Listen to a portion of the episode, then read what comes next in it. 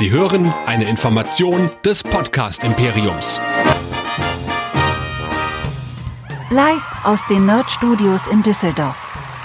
Ein Cast sie zu knechten, ins Ohr zu treiben und ewig zu wünschen. Hier kommt Nerdizismus, die Podcast-Show von Nerds für Nerds. Heute mit Game of Nerds, dem Fantasy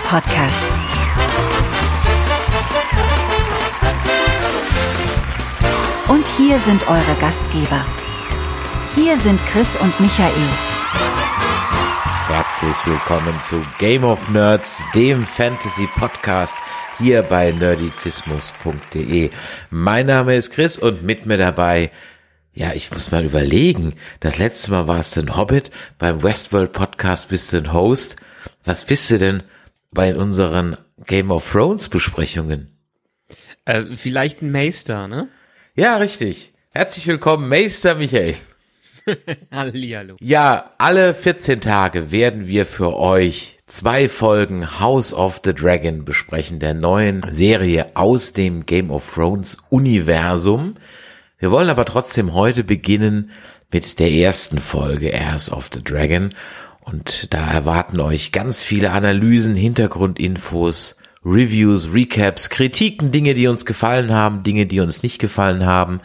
Und natürlich wollen wir auch ganz, ganz viel von euch hören. Das hat vor zwei Jahren bei unserem Game of Thrones Podcast wunderbar geklappt. Und ich hoffe, ihr, liebe Hörer, seid auch dieses Mal dabei und kommt ganz fleißig auf uns zu mit euren Theorien, euren Ideen, euren Meinungen zu dieser neuen Serie. Wir sind sehr gespannt darauf und an dieser Stelle auch noch ein kurzer Hinweis für alle, die überhaupt im Fantasy-Universum unterwegs sind. Wir werden auch die Herr der Ringe-Serie Power of the Rings besprechen und dazu gibt es auch einen Podcast, der startet dann auch so in einer Woche oder 14 Tagen ungefähr. Müssen wir mal gucken, wann wir es schaffen, da die erste Folge zu besprechen. Aber für alle, die heute zum allerersten Mal dabei sind, und ich bin mir ziemlich sicher, das werden eine ganze Menge sein, weil ja erfahrungsgemäß immer neue Hörer dazukommen, Michael, wir machen ja nicht nur Fantasy. Nee, das machen wir nicht. Wir machen auch Science Fiction, was in heutiger Zeit sehr viel an Fantasy rankommt. Aber wer irgendwas von uns lesen, hören oder sehen möchte, der geht immer auf nerdizismus.de, denn da findet ihr alle unsere Artikel, alle, unsere Videos, alle unsere Besprechungen und was wir jemals so gemacht haben. Von Game of Thrones über die Track Nerds, wo wir Star Trek besprechen, Jedi Nerds, wo viel um Star Wars geht, Nerdplay, da ist Cosplay, Westworld, was jetzt gerade schon wieder abgeschlossen war und und und unser Hauptfeed sowieso die Hero Nerds, wo wir Marvel, MCU und DC machen. Es hört nicht auf und es wird immer mehr. Und da der Ort, wo ihr den findet, wo ihr alles findet, ist nerdizismus.de, wo ihr auch wunderbare Kontaktmöglichkeiten zu, äh, zu uns findet, denn wir möchten euer Feedback hören hören. Und dieses Feedback könnt ihr uns geben, indem ihr uns entweder ganz klassisch und oldtimermäßig eine Mail an die info@nerdizismus.de schreibt oder etwas moderner über WhatsApp uns eine Sprachnachricht schickt oder auch ihr könnt auch gerne bei Text bleiben an die 01525 964 7709 oder wer heutzutage ganz modern äh, sein will, der ist auf Discord unterwegs. nerdizismus.de slash Discord und diskutiert passend zu dem Namen Discord, fleißig über alles, was wir so machen und alles, was wir besprechen, mit. Ja, und wir freuen uns natürlich auch immer über Feedback. Auf Spotify könnt ihr Sterne da lassen, auf iTunes und auf Podcast Addict. Da könnt ihr natürlich auch Bewertungen da lassen und wer das auf YouTube hört, der kann mal einen Daumen nach oben drücken. Also von daher gibt's ganz, ganz viele Möglichkeiten, uns einen Score hier zu lassen. Score ist auch ein gutes Stichwort, Michael. House mhm. of the Dragon. Mhm. Super eingestiegen, quotentechnisch. Mhm. Meine Frage an dich, was glaubst du denn, wie es auf dem Rotten Tomato Score eingestiegen ist? Mhm. Ich würde sagen, vielleicht irgendwie so bei 80 in der Richtung. Also ich glaube nicht ganz so riesig, aber es ist schon, es hat schon passend zu Game of Thrones, sehr starke Game of Thrones Vibes, die da versprüht worden sind. Also ich könnte mir so um die 80 vorstellen. Ja, der Critic Score ist 83 und der Audience Score aktuell 87. Naja. Also da ist schon mal ein solides Maß drin. Ja, du hast es schon gesagt. da ist eine Menge Game of Thrones drin. Gut, das ist ja auch klar, steht hier auch irgendwo drauf. Aber vielleicht ist es doch ein bisschen zu viel. Wir werden drüber sprechen. Bevor wir aber jetzt da über die eins, über die Folge an sich sprechen, ich habe mal wieder geschaut, wie es bei Google Trends aussieht. Und es zieht an. Also die Nachfrage zu Game of Thrones ist einfach, das ist einfach nachfragetechnisch der Goldstandard. Das ist unglaublich. Über all die Jahre hinweg. Es ist nicht runtergegangen. Alle Serien, die wir sonst so besprechen, können nicht mal ansatzweise dagegen anstehen. Also wirklich nicht mal im Ansatz. Aber House of the Dragon zieht jetzt mit Start richtig an und hat aber, und das ist auch halt eben so krass, die Nachfrage von Game of Thrones gerade mal eingeholt, aber noch nicht überholt. Und ich bin mhm. gespannt, und wir haben es im Vorgespräch gesagt, wie sich jetzt die Herr der Ringe-Serie schlägt, wenn House of the Dragon mal so richtig vorgelegt hat. Natürlich hat House of the Dragon so ein bisschen den Game of Thrones Vorschuss dabei. Game of Thrones, würde ich fast sagen, war so einer der letzten Massenphänomene in Richtung Serien. Also was wirklich alle geguckt haben und wo wirklich alle für auch eingeschaltet haben. Das ist so, wo sich alle drauf geeinigt haben. Das, das Lost der dieser Jahre so ungefähr habe ich so ein bisschen das, das Gefühl. Und danach ist es im Streaming mehr abgegangen als, als im analogen Fernsehen heißt. Wir hatten bisher nicht so ein popkulturelles Phänomen in den letzten drei Jahren wie das. Klar gibt es immer mal wieder kleine Serien oder andere Serien, die Aufmerksamkeit erreichen. Aber das, was damals Game of Thrones erreicht hat, wer auch mit wem man über die ganzen Episoden sprechen konnte und wer sich dann alle auf das Finale gefreut war und wer dann enttäuscht war und nicht enttäuscht war, das hat man in dieser Form bisher noch nicht wieder erreicht. Außer natürlich diejenigen, die ihr demonstratives nicht gucken, so wie so, so eine Monstranz vor sich hergetragen haben. Ab und zu trifft man auch noch jemand, die sich dafür schämen, dass sie es nicht geguckt haben. Ah, habe ich ja nicht geguckt, steht doch auf meiner Liste. Aber wenn es jemand nicht geguckt hat, dann trägt er das meistens so richtig so so proud vor sich her. Habe ich nicht geguckt. Da bin ich stehe ja, oder drüber. Die, oder haben die ersten Folgen geguckt und denen war das zu primitiv so ungefähr. Ähm, ja. ja, also sagen wir mal so. Ähm, es ist alles nachvollziehbar und es muss auch eine Stimmung dafür da sein, aber wie gesagt, dieses popkulturelle Phänomen, was Game of Thrones so mit sich gebracht hat, war schon sehr, sehr krass und ähm, zumindestens in Fankreisen auch ein sehr tiefer Fall. Ich meine, wir haben einigermaßen positiv noch über die achte Staffel geredet und über die siebte auch, aber wenn man so die drei Jahre zurückblickt, was so an Feedback da drin war, da hat Game of Thrones schon ziemlich seinen Ruf im Netz zerstört durch das, was sie in den letzten Jahren da an Staffeln uns präsentiert haben, was wirklich schade ist, weil irgendwer hat letztens in irgendeinem Video, habe ich es gehört, gesehen, ähm, die haben darüber gesprochen, dass Game of Thrones hatte so viele Vorschusslorbeeren und es hat so gut funktioniert.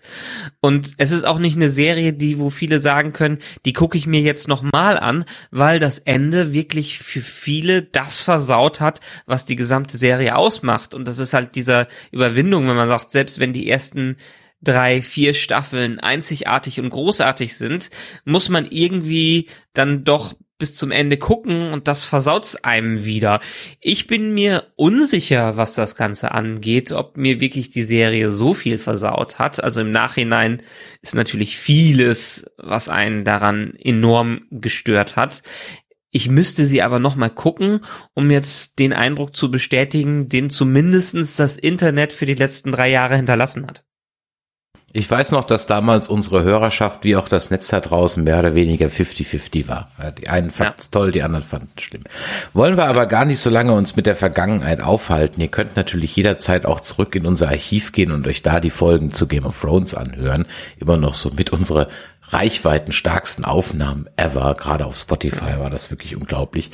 Wir wollen aber jetzt springen wir doch in die Vergangenheit von Westeros rein. ja, ganz genau.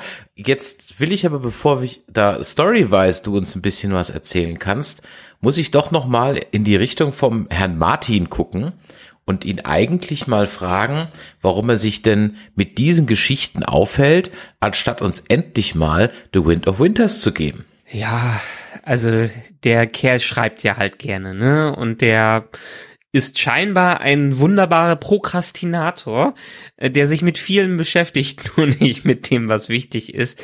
Nee, er hat ja schon selber gesagt, sein Schreiben ist so ein bisschen Erkunden, was er da drin hat. Und er muss für sich den Weg finden. Er ist nicht so wie die anderen, wie viele anderen Autoren, die sich einen Masterplan zurechtgelegt haben und genau Schritt für Schritt wissen, wie sie ihn ab, äh, ähm, abarbeiten müssen. Für ihn ist es wirklich ein Erkunden. Er hat die grobe Richtung, er weiß auch, wo es hingeht, aber muss es dann erfahren. Und das ist scheinbar dieser äh, dieser nicht gordische Knoten, sondern wie nennt er ihn immer, dieser aus Essos die Richtung jesenische Knoten oder sowas in der Richtung ist für ihn wirklich schwer zu knacken und schwer zu lösen.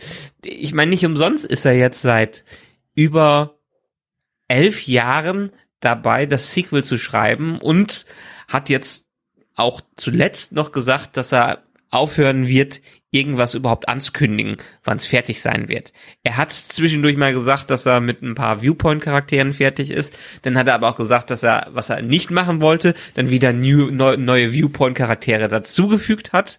Und ähm, er ist einfach damit fertig, Leuten zu sagen, ja, nächstes Jahr könnt ihr es lesen oder ich bin optimistisch, dass es in zwei Jahren rauskommt, weil er geht also einfach dann nach John Carmack und sagt, when it's done. Hm. Jetzt haben wir hier ja eine Situation, die ein bisschen anders ist als bei unseren ersten Besprechungen von Game of Thrones oder auch bei unseren Besprechungen jetzt vom Herr der Ringe und dem Hobbit. Denn ich habe Feuer und Blut, Aufstieg und Fall des Hauses Targaryen von Westeros nicht gelesen.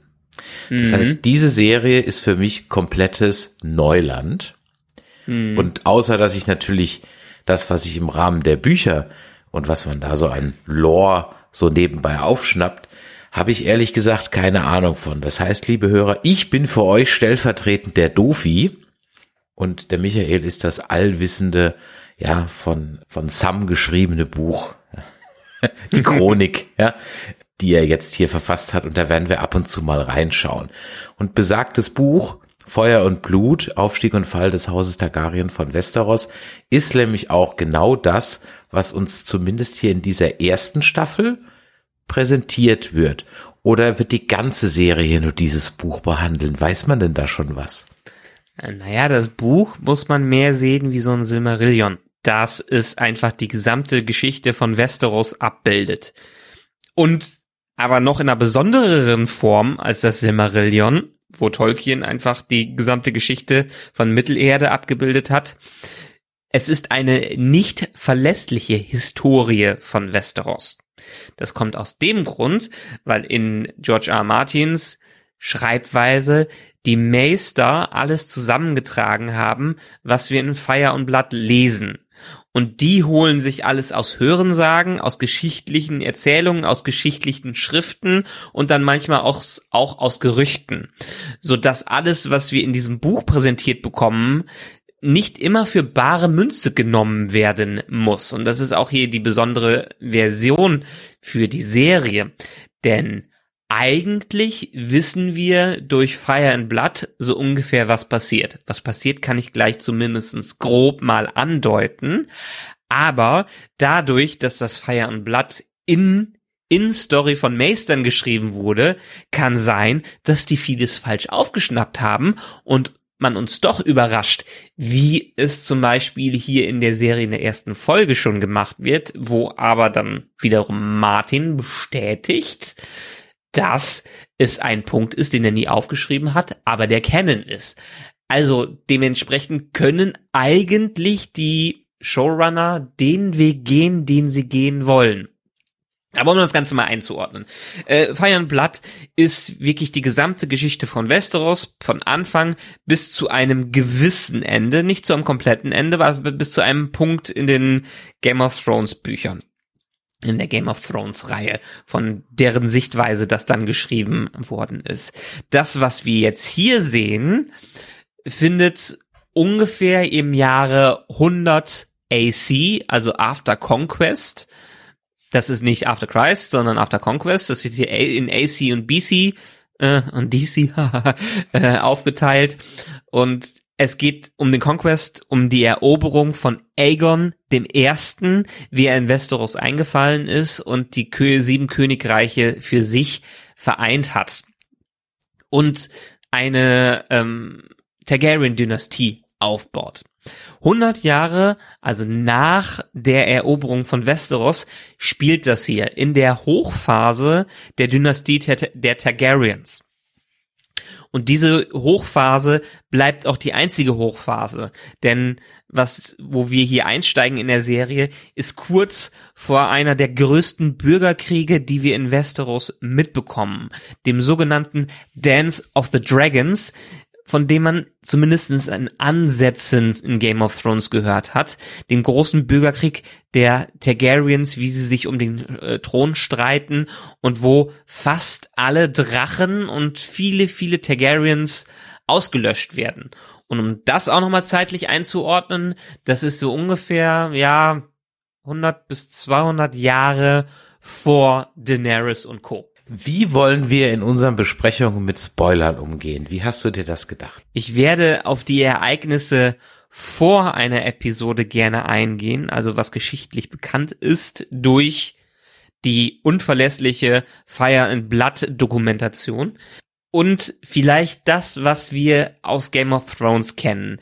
Aber groß spoilern für die Zukunft werde ich nicht, weil es durchaus wichtige Plotpoints und Entwicklungen gibt, die zumindest meiner Meinung nach in der ersten Staffel passieren müssten, die aber wirklich die Story komplett vorwegnehmen.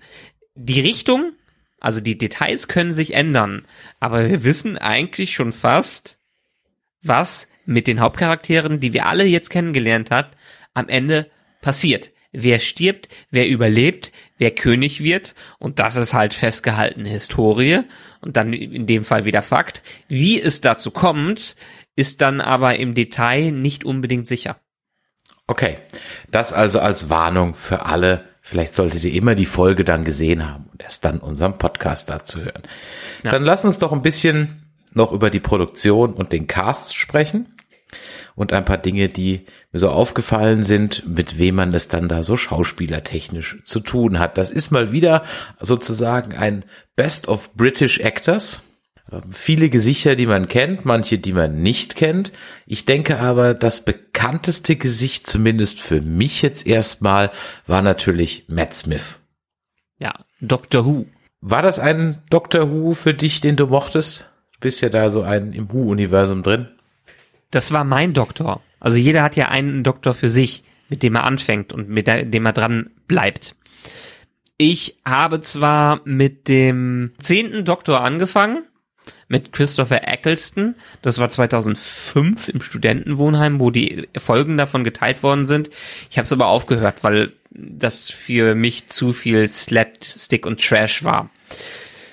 Dann kamen zwei Inkarnationen später Matt Smith dran und sie haben das Ganze äh, viel mehr so im amerikanischen Stil auch filmisch rübergebracht. Also nicht mehr ganz dieses trashige Brit-TV.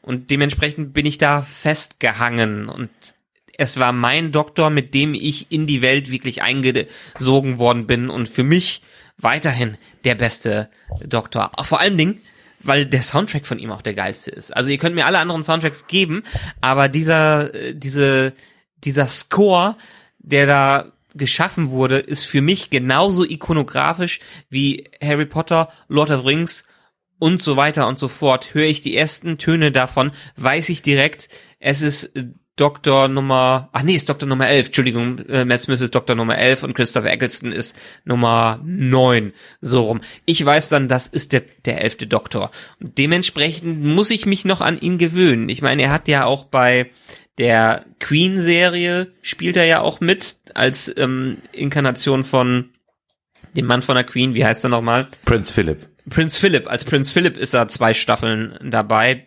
dementsprechend konnte ich mich ein wenig umgewöhnen, dass er nicht nur der Doktor ist, aber insgeheim bleibt er für mich der Doktor. Alles klar. Dann könnt ihr Matt Smith auch noch gesehen haben in Last Night in Soho, ein Film, den ich absolut empfehlen kann. Er hat in Morbius mitgespielt, ein Film, den ich jetzt nicht so empfehlen kann. Und neben The Crown, das du gerade eben noch erwähnt hast, und Doctor Who, das hatte ich völlig vergessen, ist er übrigens auch Skynet, den, der, beziehungsweise der T5000 in Terminator Stimmt. Genesis. Ja, oh, ja genau. Ja, ah, genau. Es tut da hat, er, da hat er nicht so viel Glück bei seiner Filmauswahl bisher gehabt. Nee, das, das tut wirklich weh.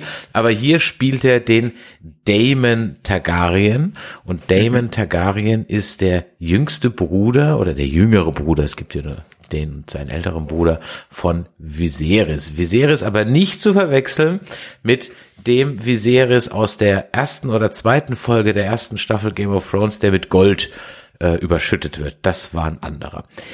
Mhm. Dann haben wir als besagter Viserys Patty Considine. Der könntet ihr kennen, wenn ihr eingefleischter Brit-Movie Kenner seid, denn dann habt ihr den auf jeden Fall gesehen in Hot Fuzz, den habt ihr auf jeden Fall gesehen in The World's End oder in Macbeth, aber auch in Peaky Blinders und eben auch, wo war er noch dabei? Ach, in äh, Child 44 kann ich übrigens an der Stelle auch nur empfehlen. Also ist durchaus ein bekanntes, wenn auch nicht so ähm, prominentes Gesicht. Dann haben wir noch ein paar jüngere Damen, die mitspielen, nämlich als Alicent Hohenturm. Ach so, auch da sollten wir vielleicht nochmal drüber sprechen. Ich werde diese Serie übrigens auf Deutsch schauen. Ich bin okay. faul. Du wirst wahrscheinlich auf Englisch gucken, gehe ich mal von aus. Ja. ja. Das heißt, es kann sein, dass wir ab und zu zum Beispiel zwischen Hohenturm und Hightower oder so hin und her hüpfen. Dann haben wir also Alicent Hightower Hohenturm. Die wird gespielt von Olivia Cook. Die hat trotz ihrer recht jungen Jahre auch schon das ein oder andere auf dem Buckel, aber nichts, was man jetzt so durchaus kennen muss. Sie war allerdings in Bates Motel in äh, einigen Folgen dabei. Wer also das gesehen hat, hat sie vielleicht als junges Mädchen durchaus schon mal gesehen. Ein bekannteres Gesicht, wenn auch im Moment noch mit nicht allzu großer Rolle, aber das kann sich ja noch ändern, ist Graham McTavish. Den habt ihr auf jeden Fall gesehen, wenn ihr The Witcher schaut. Den habt ihr auf jeden Fall gesehen, wenn ihr auch die Hobbit-Filme geguckt habt. Denn ich glaube, da hat er, da hat er den Dwalin gespielt. Und den kennt ihr, wenn ihr Outlander schaut. Dieser Mann ist durchaus im Fantasy- und Nerd-Universum sehr, sehr oft unterwegs gewesen. er leiht auch seine Stimme in Videospielen, so zum Beispiel in Uncharted. Da spielt er den Charlie Cutter oder ähm, er leiht auch seine Stimme ab und zu in Call of Duty. Also von daher, der ist äh, ja, der ist wirklich auch mit seiner Glatze und seinem Bart natürlich durchaus ein Charakterkopf. Dann haben wir noch in der Rolle der Rhaenyra, heißt die, ne? Genau, ja. oder wie, Rhaenyra, genau, Rhaenyra Targaryen. Da haben wir Emma Darcy und die hat auch noch keinen allzu langen Track Record, auch ein recht unbekanntes Gesicht. Ich kannte sie vorher überhaupt nicht. Ist sie dir bekannt gewesen? Hm, vielleicht mal gesehen, aber ich habe keine Ahnung. Ja. Ich weiß es ehrlich gesagt nicht.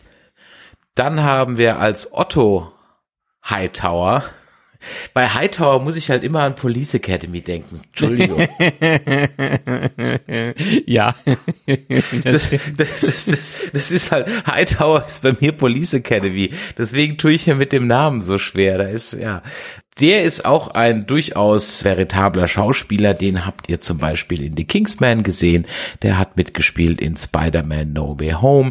Den kennt ihr aus Alice im Wunderland hinter den Spiegeln. Das waren so die letzten größeren Sachen. Aber er war auch in Harry Potter dabei. Er war in Amazing Spider-Man dabei und so weiter und so weiter. Also auch das Gesicht kann man durchaus schon mal gesehen haben.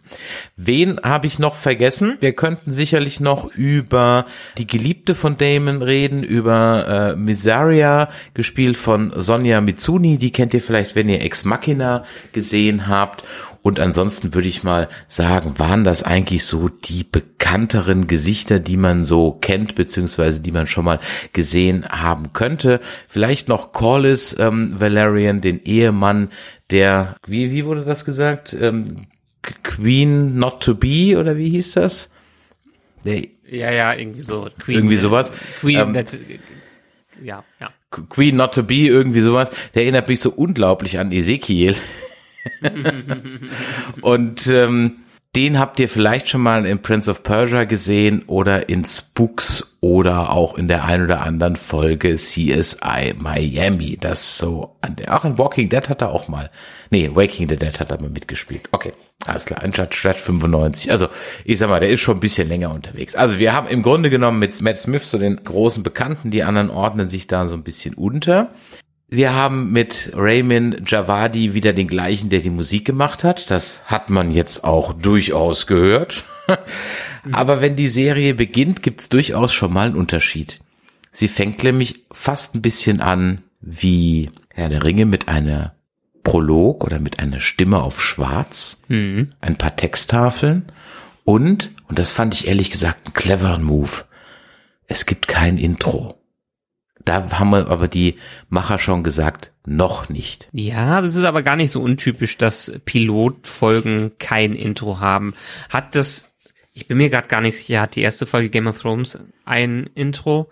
Doch, ja. Auf jeden Fall ist es bei ganz, ganz vielen Serien so, dass meistens nur eine Title Card kommt im Piloten und das Intro dann vielleicht eine Folge oder zwei Folgen später erst eingeführt wird. Ja, ganz genau. Ich find's aber hier aus einem anderen Grund auch gut, denn das Intro von Game of Thrones ist so ikonisch, so beliebt und ich würde mal sagen, das meiste, das häufigste am nicht geskippteste Intro ever. Also ich habe das nie geskippt, das gehört da einfach dazu. Es gehört wie bei einem Bond-Film auch dazu. Im Bond-Film skippt man auch nicht das Intro. Ja, nicht Ja. mal bei Die Another Day skippe ich das Intro und das ist wirklich schwer zu ertragen. Oder bei Spectre, auch das ist schwer zu ertragen. Aber nicht mal da skippe ich es. Und ich glaube, wenn man hier ein Intro hinlegt, das wie auch immer den Leuten nicht so gefällt, dann hast du sie nach 30 Sekunden schon verloren. Ist Ja, ja, nicht wie sein. Game of Thrones. Ist so. Und so lässt du es weg, lässt die Leute die Folge konsumieren und jetzt kannst du ein Intro draufsetzen, das jetzt vielleicht besser ist oder vielleicht schlechter ist oder ganz anders. Wir werden es dann nächste Woche erleben. Aber ich könnte mir durchaus vorstellen, weil dann hast du auch eine Titelmusik, die muss den Leuten auch gefallen, weil auch die Titelmusik war ja ist ja ein Gassenhauer geworden, das kann ja jeder sofort mitpfeifen und so weiter. Das ist ja wirklich ein bekanntes Ding. Und wenn das jetzt nicht so mithält, halten kann, warum auch immer, einfach kann, ist ja, kann am Ende auch eine Geschmacksfrage sein, dann hast du schon mal so den ersten negativen Punkt gesetzt, "Äh, ist ja gar nicht wie früher. Ja, Und ja. ich, das ist etwas, wenn ich etwas an dieser Folge bekritteln möchte, dann, dass es doch sehr, sehr, sehr, sehr, sehr auf die alten Sachen geht, die in der Urserie, so nenne ich sie jetzt mal, ja sukzessive eingeführt wurden, nach und nach reingenommen wurden, sind die Sachen hier jetzt einfach so in eine Folge rein. Look, Dragons, Meister, Seers, Red Keep, kleines Volk, Turnier, Brutalität, Ja. Ärsche, Titten. Schaut, schaut, schaut, wir haben alles in die erste Folge reingehauen, damit ihr euch, liebe Zuschauer, bloß wie zu Hause fühlt und gar nicht auf die Idee kommt, es könnte irgendwas anderes sein. Das ist ja auch gar nicht verkehrt in dem Sinne. Ich meine, wir haben eben schon drüber äh, gesprochen, was für ein kulturelles Phänomen einfach Game of Thrones war. Denkt ihr mal, man hätte es jetzt ähnlich gemacht wie bei Better Call Saul und das wäre was ganz anderes gewesen. Die Leute wären noch auf die Barrikaden gegangen. Vielleicht nicht die Hardcore-Fans, die sich mit den Büchern auskennen. Die sagen vielleicht, ja, passt, weil es ist eine andere Zeit. Aber von den 99 Prozent der Leuten, die die Bücher nicht kennen und nicht gelesen haben, da kannst du die nicht mit was völlig anderen abholen. Du musst schon in der Welt bleiben und zeigen, hey, ihr fandet die Serie geil, also werdet ihr die auch finden, denn wir machen genauso weiter. Absolut, natürlich. Aus produktionstechnischer Sicht völlig nachvollziehbar, dass du gerade die erste Folge, die dich, die sich immer an dem Produktionsstandard, an der Erwartungshaltung messen lassen muss und die die Leute abholen und hucken muss, dann machst du es genauso. Und das ist ja zum Beispiel was, was ich ja bei dem ein oder anderen Prequel oder Sequel, mit dem wir ja heutzutage gesegnet werden, halt eben nicht verstehe und wo sie die Leute dann auch verlieren. Ich glaube, da haben die von der ein oder anderen Serie gelernt, how not to do it. Also ich bin, wie gesagt, auch ein Fan davon, mal einen Prequel anders anzugehen. Better Call Saul, aber ich denke, hier passt es in der Art und Weise. Aber ja, das wäre auch eine Sache, die ich zumindestens anmerken würde für die erste Folge. Es wurden schon viele Blanko-Formeln von Game of Thrones übernommen, sei es ein Turnier, äh, sei es eine Konfer äh, Konferenz des Rates oder irgendwelche Drachen, die rumfliegen in einem ähnlichen Shot, wie wir es äh, von den letzten Staffeln von Game of Thrones kennen.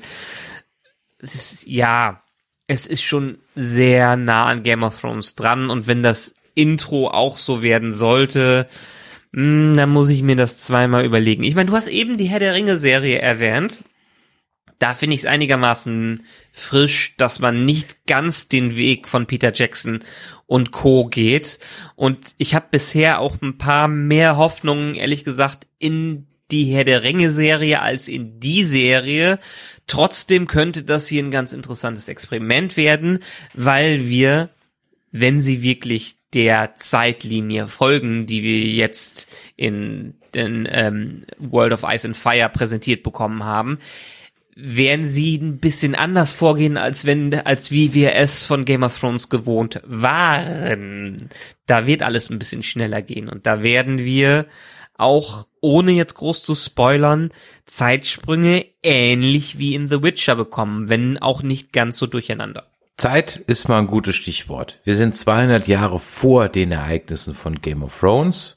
Mhm. Die Welt ist gar nicht so groß anders. Ich sag mal, das hat natürlich jetzt auch seinen Vorteil. Du kannst relativ straightforward mit der Geschichte beginnen.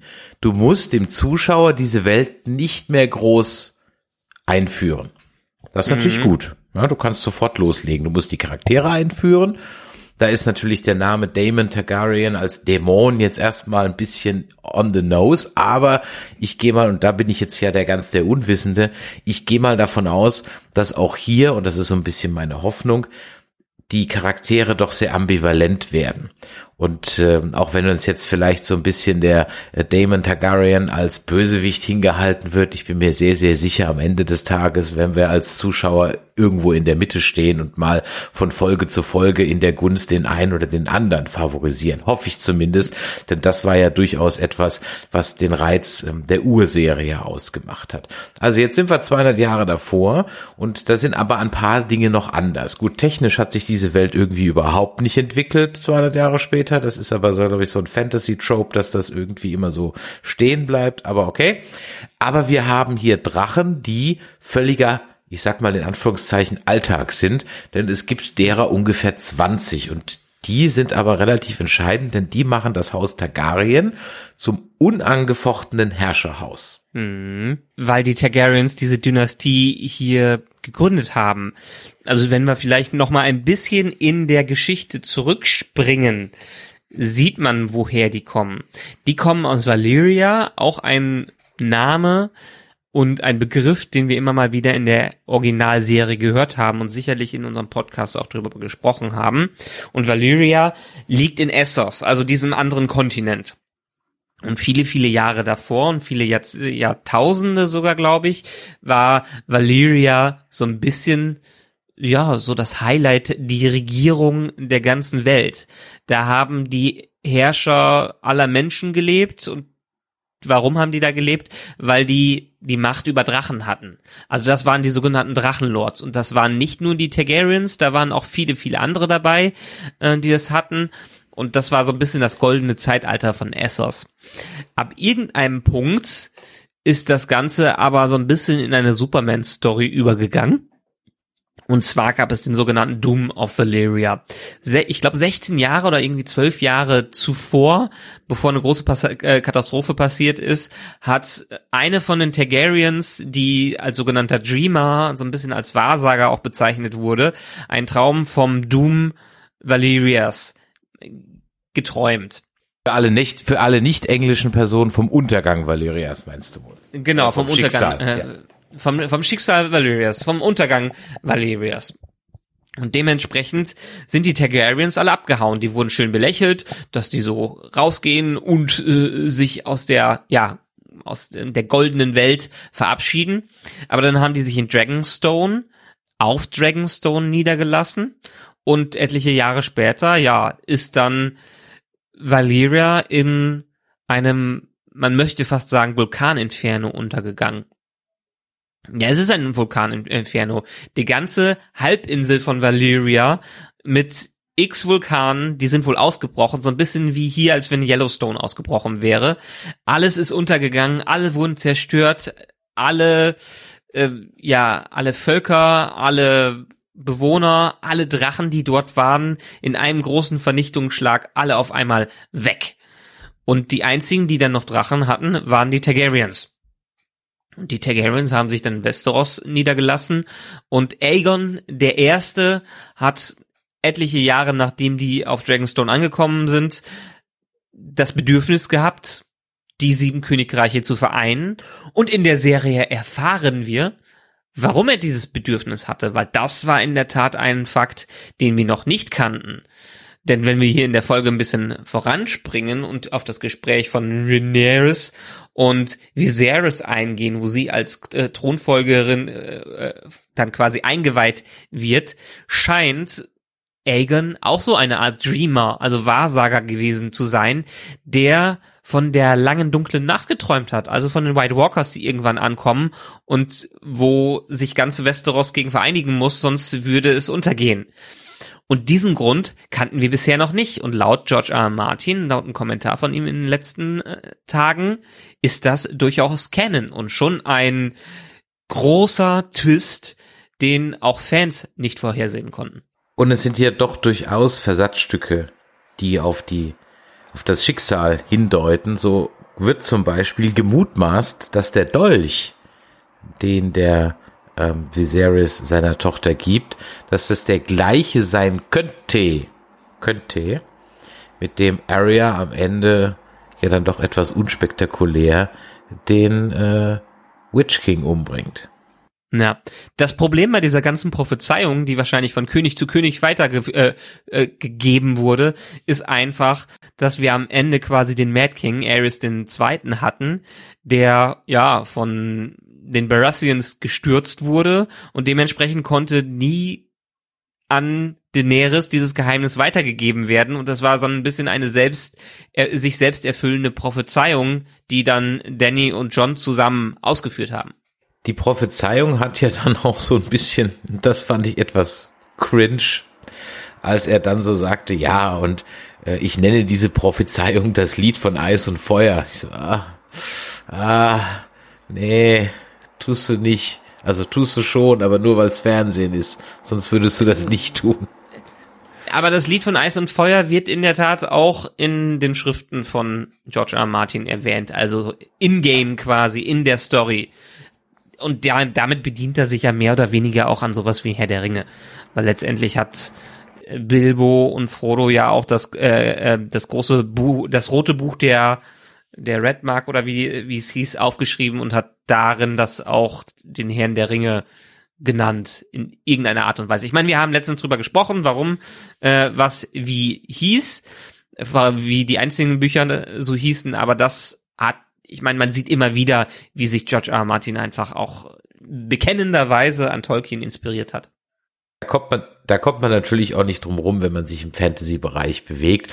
Eine Sache ist mir im Vorfeld, weil ich ein paar Sachen mir durchgelesen habe, bei dieser Serie dann auch aufgefallen.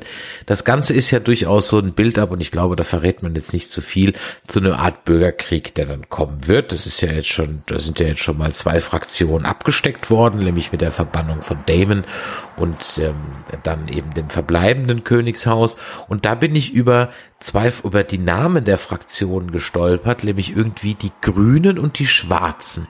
Das wird noch kommen, wenn es denn in der Art und Weise kommen wird, denn ja, es wird ein paar Twists geben, die der Zuschauer, der die Bücher nicht kennt, nicht erwartet. Es ist nicht so schwarz und weiß, wie wir es in der ersten Episode mitbekommen, wie du es auch eben schon erwähnt hast. Wir mussten ein bisschen zwischen den Zeilen lesen, denn jetzt ist nicht nur der eine der Bösewicht und der, der andere die Guten. Es wird vieles, vieles sich entwickeln im Laufe der ersten Staffel. Und ja, aber ich meine, ich habe es ja eben schon gesagt, der sogenannte Dance of the Dragons ist der große Targaryen-Bürgerkrieg, auf den alles zuläuft. Und wir haben eigentlich noch nicht den Start des Bürgerkrieges erlebt, sondern wir sind noch lange im Prolog drin. Meine zumindest Mutmaßung ist, dass die erste Staffel sich größtenteils mit diesen Ereignissen im Prolog hin zum Bürgerkrieg beschäftigen wird, um dann vielleicht als Cliffhanger der ersten Staffel darin zu enden, dass es so richtig rund geht. Jetzt ist ja, um einfach mal so ein bisschen auch storyweise mal einzusteigen, der Viserys ja ein relativ schwacher König. Er ist von seinem Großvater bestimmt worden. Es hätte eigentlich auch die Schwester, also seine Oma werden können. Habe ich das gerade richtig im Kopf? Korrigier mich. The Queen That Never Was, so war übrigens der. Ja, das war die Emma, glaube ich, ne? Ah, nee, die Emma war die Frau, die Genau. ähm, Alicent. Nee, Moment, mal, Entschuldigung. Nein, Alicent ist die. Nee, nee, die- nee, ich, ich, ich habe hier den Family Tree, das passt hier alles äh, noch nicht. Die Alicent ist die Hightower. Wir haben noch ein paar andere, die es hätten sein können. Die Sache ist, Jaehaerys, der Erste, hatte ein ziemlich erfolgreiches Zeitalter, in dem er geherrscht hat. Also da hat wirklich alles aufgeblüht. Das war der Gold, das goldene Zeitalter der Targaryens. Der hat viel geschaffen, was jetzt so, so ein bisschen der Standard in der Welt ist. Nur hat es dann mit seiner Nachfolge nicht geklappt, weil so einige Kinder von ihm draufgegangen sind, obwohl er irgendwie sieben oder acht davon hatte. Und dementsprechend, weil er keinen richtigen Erben am Ende mehr über hatte und die Ansage ja einfach weiterhin ist, es wird von einem männlichen zu einem männlichen Erben übergeben, wurde dann Viserys ausgewählt, der versucht hat im Vorbild seines Großvaters weiter zu herrschen, aber dann doch ein sehr nicht unbedingt entscheidungsfreudiger und sehr schwacher König war. Und da bestimmte dann eben nicht seine Cousine, so wäre es übrigens korrekt gewesen, nicht seine Okay, Schwester, ja. seine Cousine, äh, sondern eben äh, den Viserys als fünften König von Westeros. Der hat dann eben die Tochter äh, Rhaenyra und deren Freundin ist die Alicent Hightower. So, dann haben wir das auch mal eben ganz kurz mal so ein bisschen durchdekliniert. Genau, wissen, genau. Wie, wo ist. Und der ist ja, wie gesagt, dieser Viserys ist ja ein relativ schwacher König, auch wenn er in dieser Folge ja durchaus eine kluge Entscheidung trifft, denn wo andere Serien- und Filmherrscher Wochen, Monate, Staffeln brauchen, um sich so offensichtliche Entscheidungen wie schmeißt den Damon raus durchzuringen, macht er das ja dann doch relativ schnell. Allerdings folgt er einem, äh, einem Motto, nämlich es allen Menschen recht getan ist eine Kunst, die niemand kann. Und das wird meiner Meinung nach sein Verhängnis werden. Und äh, ich äh, wage mich, glaube ich, nicht so weit aus dem Fenster, wenn ich sage, die Tatsache, dass er schon zweimal sich am eisernen Thron verletzt hat, äh, deutet auf ein eher relativ frühes Ableben seinerseits hin. Ich glaube auch, Ja. dass das Verunkel am Arsch sich noch entzünden wird. Warten wir mal ab, warten wir mal ab. Ich denke, den Damon, den haben wir ja gerade schon angesprochen, der wird uns hier jetzt ja erstmal als der Oberbösewicht so ein bisschen eingeführt, auch mit einer schönen Montage beim doch sehr an das Duell Hound versus, ähm, wie äh, hieß er noch? Ähm, You killed my sister. Ja. You killed my bla bla bla. Genau, also Din Jaren versus the Hound, ja, ähm, glaube ich, dass es hier durchaus auch zu einer Konfrontation von Otto Mittelfinger Hightower versus Damon Targaryen kommen wird, weil das ist ja so, das ist glaube ich so das, das Bild ab, das wir hier erleben.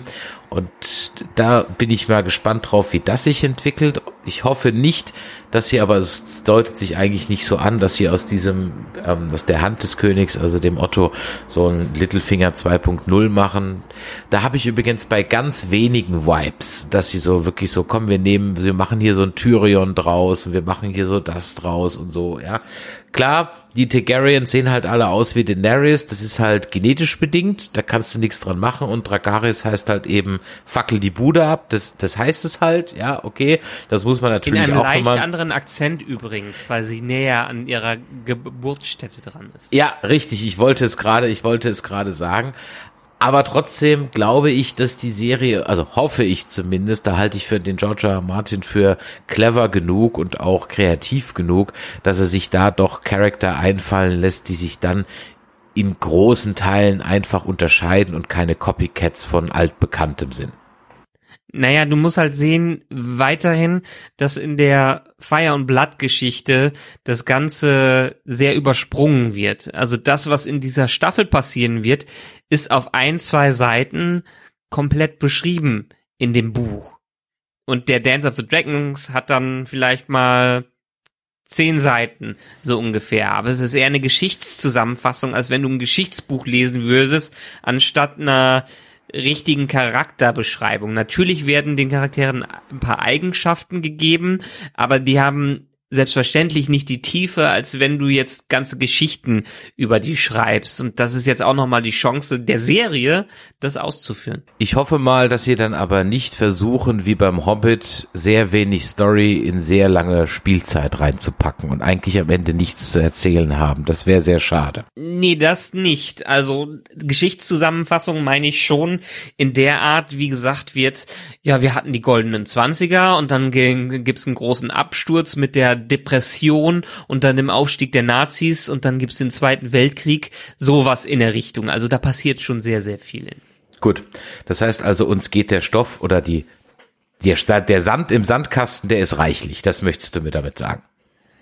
Genau, und das ist wirklich das Interessante daran. Ich frage mich, wie sie das in der ersten Staffel alles miteinander verbinden bundeln möchten. Vor allem Dingen, weil sich Game of Thrones ja am Anfang wirklich sehr viel Zeit gelassen hat. Wir hatten nicht dieses Fast Travel aus den späteren Staffeln. Und George R. Martin hat übrigens da auch da gefleht, dann doch bitte zehn bis zwölf Staffeln aus der Serie zu machen und nicht nur acht, wie wir es bisher hatten. Was verständlich ist in der Art und Weise, wie er geschrieben hat. Es ist einfach nicht so, dass man von einem Tag äh, rüber zum anderen Ende des Kontinents hüpfen kann. Und Mm, ja, ja, war ein anderes Pacing mit auch einem schnellen Wechseln von Charakteren, wo ich mich frage, wie sehr man sich an Charaktere hier binden sollte, emotional auch, weil wie gesagt, dieser ganze Prelude, dieses ganze Vorspiel zum Dance of the Dragons, was ich jetzt für die erste Staffel sehe, da passiert schon einiges und da werden einige Charaktere eingeführt. Das ist Schlag auf Schlag, definitiv. Ich habe ja gerade eben angesprochen, das könnte ja auf ein Duell Hightower, Otto Hightower versus Damon rauslaufen. Wahrscheinlich geht's natürlich auch rund um seine Schwester noch dann da. Nein, ist ja nicht seine Schwester, um seine Nichte. Wahrscheinlich geht's ja noch um seine Nichte. Aber eine Sache würde ich gerne mit dir mal diskutieren. Also es gibt mhm. mehrere Sachen, die ich mit dir diskutieren will, aber eine Sache im Zusammenhang mit Damon, ich habe ja gerade eben schon gesagt, der Viserys ist endlich mal ein halbwegs cleverer König und macht innerhalb der ersten Folge das, was eigentlich jeder vernünftige Mensch machen sollte, nämlich den rauszuschmeißen, den Dude. Aber das basiert ja auf der Beleidigung, auf der vermeintlichen Beleidigung in der Puff-Szene. Er hätte gesagt, der verstorbene Sohn wäre Erbe für einen Tag. Ja. Und das wird ja vom Otto Hightower als Verballhornung und niederträchtig kolportiert. Der Damon sagt aber, ja, jeder trauert auf seine Weise und wir haben es nicht gesehen, wie er es gesagt hat. Das war für ja. mich so der Hin zu sagen, ah, vielleicht ist die Story, die Story nicht ganz so gewesen oder der Kontext nicht ganz so gewesen, wie äh, es ihm dem König berichtet wurde, weil ja der Damon in dieser Bordellszene ja auch ein bisschen dazu gedrängt wurde, überhaupt eine Ansprache zu halten. Der war ja ehrlich gesagt gerade mit dem Vögeln ganz gut bedient. ja, also sagen wir mal so, in den Büchern, was ich so sagen kann in der Geschichte, werden Viserys und Damon schon als sehr enge sich liebende Brüder bezeichnet. Also die sind schon sehr nah aneinander dran und würden sich eigentlich nicht gegenseitig den Kopf abschlagen. Also wird schon ein gewisser Keil zwischen die beiden getrieben.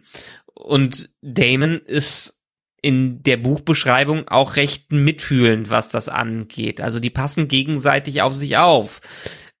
Dementsprechend ist das schon ein ganz cleveres Spiel, was der Otto da treibt. Clever inszeniert war übrigens auch die Doppeldeutigkeit und äh, ich bleib heute bei, dem, bei meinem Lieblingswort für den heutigen Podcast Foreshadowing, weil es war so viel, es war so viel Foreshadowing drin.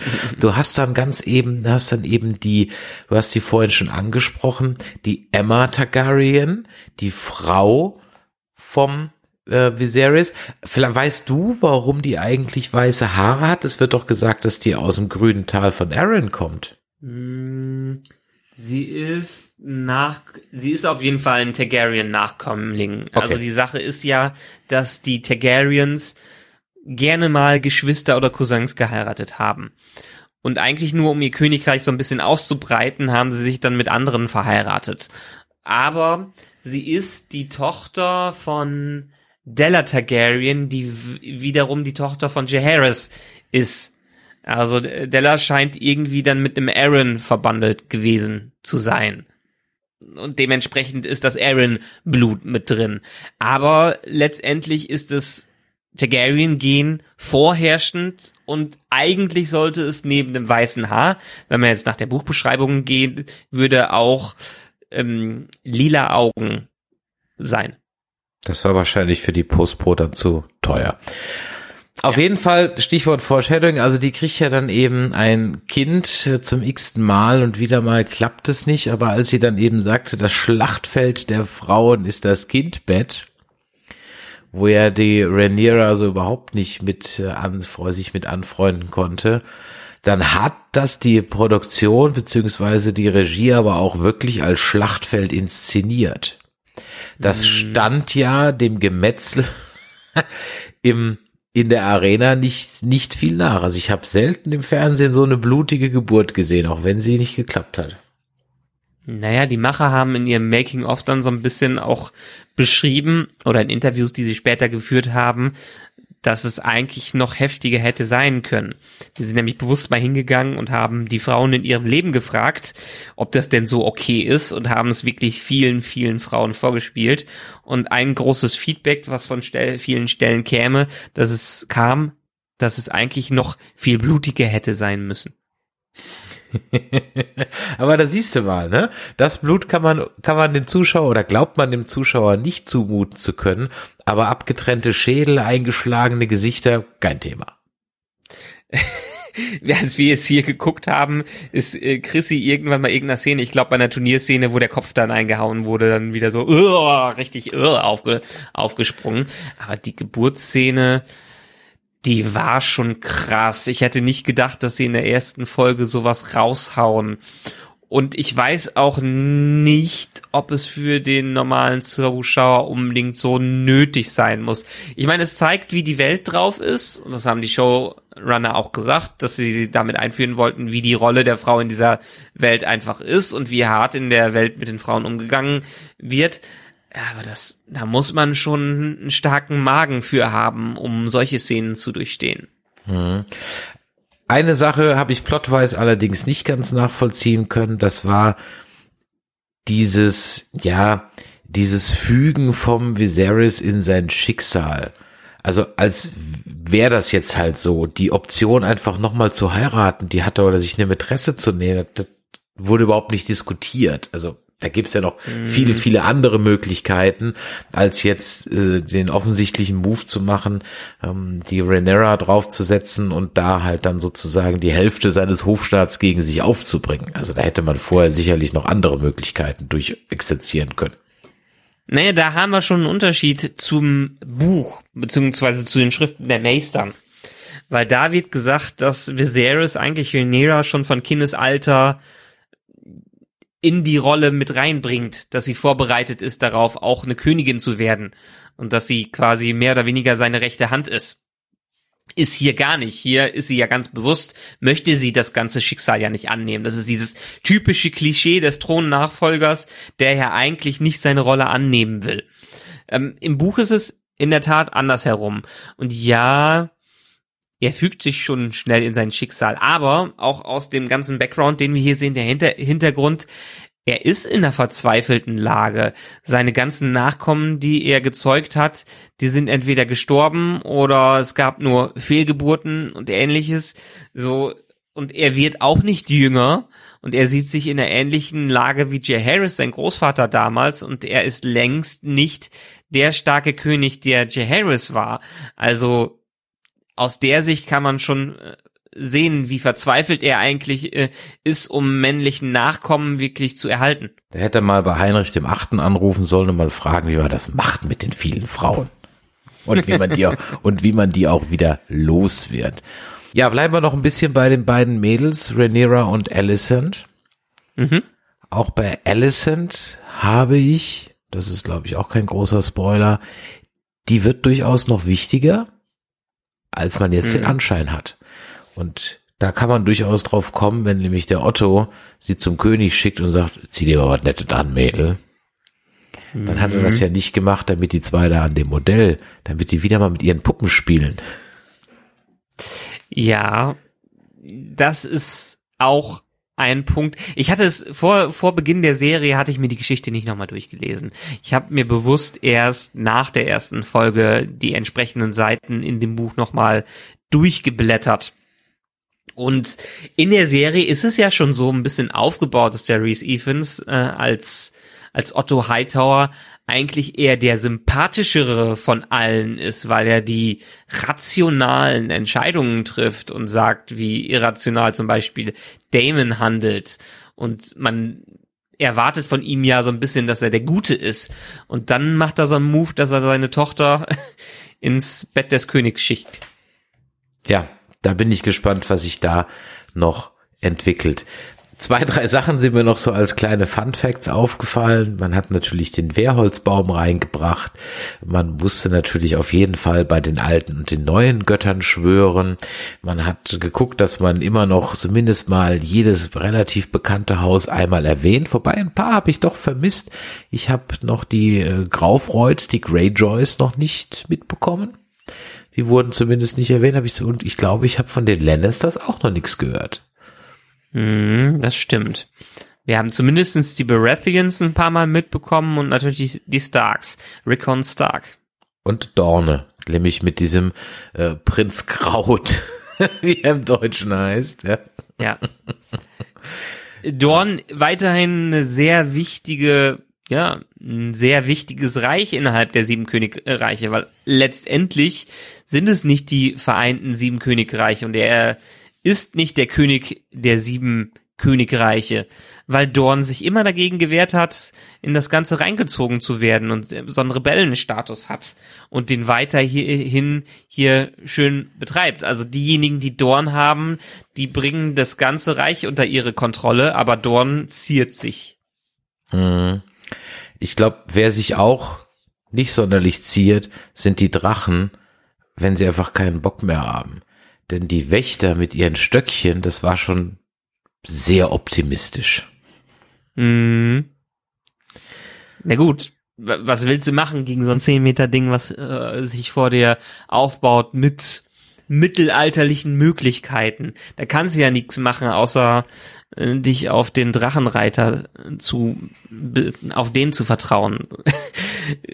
Und das ist, ich meine, wie viel, wie viel hatten wir in der Serie gesagt? Zehn Drachen gibt's hier in der Ecke. Ich glaube, es gab in der 20, Zumindest- 20 laut Lore. In der Serie weiß ich gar nicht, ob die Zahl gesagt wurde, aber Ich glaube, sie haben irgendwas in der Richtung gesagt. Wir haben auf jeden Fall eine ganz schöne Menge, die da unterwegs ist.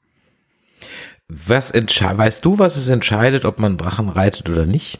Naja, man kriegt als Targaryen ein Hat Drachenei. jeder, hat jeder Targaryen einen? Ja. Ah ja, okay. Ja. Also jeder, jeder bedeutende. Jeder bedeutende, eigentlich jeder in der Richtung. Dementsprechend haben wir so einige äh, dort. Aber jeder mit Targaryischem Blut bekommt eigentlich auch einen Drachen. Ja, das müssten doch dann mehr als 20 sein. Dann reden wir doch von 200, 500. Ja, nicht ganz. Aber du kannst dir vorstellen, warum das Ganze am Ende dieser Bürgerkrieg der Tanz der Drachen heißt. Ja, wahrscheinlich, weil am Ende sie sich zu Tode tanzen. Das und vieles mehr folgt uns für mehr Tipps rund um Westeros, rund um Essos, wobei ich gar nicht weiß, ob Essos überhaupt vorkommt und wie hieß der andere Kontinent? Ähm, Ne, das ist Essos. genau, richtig, ja. Werden wir wahrscheinlich gar nicht sehen, oder? Naja, ein paar Leute aus der Ecke haben schon, vor allen Dingen in den nächsten Folgen werden die vorkommen. Okay, es bleibt spannend. Ja. Wer Michael, erste Folge, was sagst du? Hat's dich abgeholt bis zum Game of Thrones Fieber und vor allem auch hat, hast du die gleiche Sorge, die ich im Vorgespräch geäußert habe, dass jetzt der Standard für den Casual Gucker jetzt einfach bei House of Dragons ist und die Herr der Ringe Serie jetzt so fast schon gestorben ist? Ich habe übrigens Hm, auf Twitter eine Umfrage gemacht und ähm, da liegt Herr der Ringe in der Gunst der Fans durchaus noch vorne oder man mag beides. Für mich, wie gesagt, Herr der Ringe noch vorne. Auch nach dieser Folge, vor allen Dingen nach dieser Folge. Ich meine, ich finde es ganz spannend, was da jetzt passieren wird und was sie da alles aufbauen werden. Vor allen Dingen mit diesem Reveal, dass er doch irgendwie diese Prophezeiung der White Walker noch mit reinspielen könnte. Aber letztendlich ist es ein Familienkrieg, der durchgeführt wird. Und man weiß, worauf der hinausläuft. Wir haben also nicht dieses weltbewegende Ereignis, was am Ende, am Ende kommt. Wir haben eigentlich eine sehr charaktergetriebene Geschichte, was okay ist. Und was diesem Ganzen förderlich sein kann, wenn es richtig geschrieben ist. Aber, also ein paar Sachen in der ersten Folge, der Look ist halt schon ein sehr softiger Game of Thrones Look. Ich glaube, von heutigen Serien könnte man noch ein bisschen, naja, ein bisschen schärferes Bild erwarten. Es ist schon, es hat, man hat Gefühl, manchmal da ist so ein bisschen so ein Weichzeichner auf allem, allen drauf. Es waren auch, so Auch- zwei, drei Dracheneffekte, glaube ich, noch nicht ganz fertig. Ja, kann, kann gut sein. Und dann haben wir den Score, der natürlich an Game of Thrones sehr erinnert. Ich denke, für Game of Thrones Fans, die noch in der Serie drin sind, wird spannend sein. Für Leute, die neu einsteigen, könnte es schwieriger sein, weil einfach viel zu viel vorausgesetzt, wird, vorausgesetzt wird. Ich selber bin so 50-50. Ich würde dem, wenn ich eine Note geben müsste oder eine Punktzahl von 1 bis 10, wäre ich, glaube ich, bei so einer 7 was der, was den Staffelauftakt angeht. Er hat ein paar interessante Dinge mit drin, aber noch zu wenig, um sich wirklich komplett von Game of Thrones zu lösen. Da erwarte ich mir viel, viel mehr auch von den knackig scharfen und sehr, sehr bunten Trailern im Gegensatz äh, zu House of the Dragon äh, von, von der Herr der Ringe Serie, weil die ist ja sehr, wirklich dementsprechend schon so ein, schon ein quietschbuntes Gemälde, was uns da präsentiert wird. Und ich habe es in anderen Podcasts schon gesagt, es kommen bei Ereignisse wahrscheinlich in der Herr der Ringe-Serie vor, wo ich einfach Bock hab, die auf der Leinwand zu sehen. Das viel, viel mehr als bei dem, was ich von George R. R. Martins Historie kenne. Und da bin ich gespannt, wie die das umsetzen. Und wenn die das gut umsetzen, könnte es, glaube ich, auch für den Casual-Gucker ein viel größeres Ereignis sein als Game of Thrones.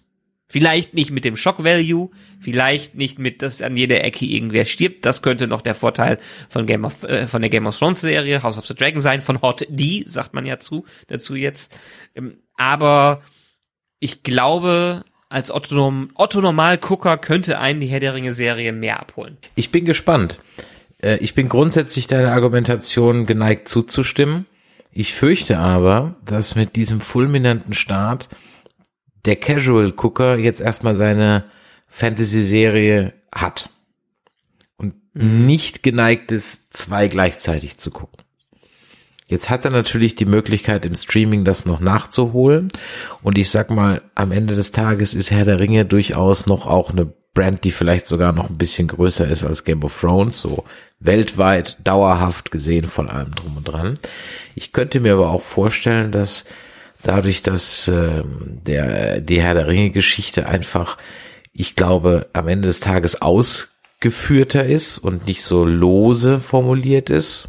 Korrigiere mich, also sie ist bestimmt konkreter schon ausformuliert, dass sie am Ende des Tages vielleicht auch ein Ticken, ja, zu kompliziert sein wird und zu sehr, und du weißt ja, in welchen Sphären wir uns bei unserem Herr der Ringe Podcast, Mobile Podcast schon bewegen, dass das unter Umständen ein Teil der Welt von Herr der Ringe ist, wo sich der Casual Gucker nicht wiederfindet. Und deswegen bin ich mal gespannt, nächste Woche die Auftaktfolge mit den Filmen auch mal zu vergleichen, weil das ist ja durchaus eine gleiche Situation. Du hast eine Marke, du hast ein Produkt, du hast eine Geschichte, die die Menschen kennen und jetzt versuchst du das, was die Menschen mögen, auf etwas Neues zu übertragen, das im gleichen Universum spielt. Die sind jetzt hier den Weg gegangen und haben es absolut safe gespielt. Das ist jetzt hier Bilderbuch, play it safe, pack alles rein, was die Leute kennen, überfordere sie nicht mit allzu viel und ähm, äh, spiel es erstmal sicher, damit die auch erstmal brav bei der Stange bleiben. Ich bin gespannt, wie es Power of the Rings spielt, ob die auch erstmal so, Rings of Power, bitte. Ach ja, The Power of the Rings. wie, wie es also die Mystic Knights spielen, ob Ja. ähm, die das Ganze auch erstmal richtig safe machen, damit sich jeder wieder heimlich und kuschelig in Mittelerde einfinden kann, oder ob sie da sehr schnell einen eigenen Ton finden. Da bin ich sehr gespannt Mhm. drauf. Einen wesentlichen Faktor hast du bei deiner Einschätzung noch vergessen. Das eine läuft auf Sky, das andere auf Amazon Prime. Und ich glaube, da hat Amazon Prime schon den Vorteil mit deutlich mehr Abonnenten. Das ist aber ein deutsches Phänomen dann. Mm, Denn ich glaube, HBO hat durchaus noch einen ver veritablen Impact in den USA, auch im Vergleich zu Amazon Prime. Mm, Jein, würde ich sagen. Ich glaube, Amazon Prime ist immer noch mit neben Netflix einer der größeren, was das angeht. HBO Max oder wie es in Zukunft heißen wird, ist da immer noch relativ Sparte. Ja, wir haben den Namen Game of Thrones und ja, wir haben einfach diesen Juggernaut, der da zurückkommt. Mm, Ich bin wirklich mal gespannt. Ich meine, was hat HBO reingesetzt? HBO hat wohl 300 Millionen Dollar in die erste Staffel reingesetzt, während Amazon ein bisschen mehr reingesetzt hat. Aber dafür hat HBO nochmal 100 Millionen ins Marketing gesetzt. Und jetzt musst du auch sehen, die HBO-Serie geht halt noch in Syndication. Ob das die Herr der Ringe-Serie gehen wird, wage ich mal zu bezweifeln. Und Mm, auch da muss man sagen, es gibt immer noch genug Leute, die gucken reguläres, lineares Fernsehen. Ja, aber HBO ist schon ein krasser Bezahlsender in den. Ja, ja, klar, aber auch diese Also, Serie ja. geht dann irgendwann aus HBO raus und läuft dann im, im Syndication, im Kabelfernsehen halt. Ja, auch da wird sie irgendwann gezeigt werden. In Kanada und so Ja. weiter und so weiter. Also das dauert, ist wie bei uns, wenn es auf RTL 2 läuft. So. Und wir wissen ja bei ähm, Game of Thrones, dass es durchaus nochmal einen kleinen Impact hatte, als es dann auf RTL 2 zum ersten Mal lief. Jede weitere Wiederholung war dann unter ferner liefen. Hm, ja. Schauen wir mal. Es wird nicht langweilig. Nein, auf jeden Fall wird's uns nicht langweilig. Wenn euch das heute hier gefallen hat, dann lasst doch mal ein Däumelein nach oben da. Schreibt uns euer Feedback an die 01525 964 7709 oder auch eine Sprachnachricht. Ihr könnt eine E-Mail schreiben an info@nerdizismus.de oder ihr kommt natürlich auf unseren Discord nerdizismus.de slash Discord und natürlich auch die besagten Bewertungen bei iTunes, Spotify und auch bei Podcast Addict freuen uns immer sehr. Michael, mir hat es Spaß gemacht. Wie geht's weiter? Ihr könnt auf dem gleichen Feed dann auch nochmal unsere Herr der Ringe ähm, Recaps hören. Da wird's demnächst noch weitergehen. Wir werden es wahrscheinlich nicht mehr rechtzeitig mit der Rückkehr des Königs zum äh, auf Staffelauftakt schaffen, aber ihr kriegt auf jeden Fall ein, ein Recap wie heute zum den Ringen der Macht. Ich es jetzt einfach auf Deutsch. Da kriegt ihr auf jeden Fall unsere Einschätzung zur ersten Folge und dann wie gewohnt im 14-tägigen Rhythmus. Wir werden über Endor reden, die Star Wars Serie. Ich habe gehört, die Mädels machen auch noch was zu She-Hulk. Ach, apropos, unsere Mädels. Wer auf der Gamescom übrigens ist die nächsten Tage, schaut doch mal im Cosplay Village vorbei. Da gibt's eine Podcast-Box. Da findet ihr Lea, Javanna und Jenny und die machen da ganz fleißig Nerdplay, den Cosplay-Podcast hier bei nerdizismus.de. Also von daher auch auf der Gamescom könnt ihr uns finden. In diesem Sinne, Michael, vielen Dank für dein Wissen, vielen Dank für deine Einschätzung, euch da draußen, vielen Dank für eure Zeit, vielen Dank fürs Zuhören und dann bis zur nächsten Folge. Ach, und empfehlt uns weiter, das wäre richtig klasse. Tschüss. Ciao.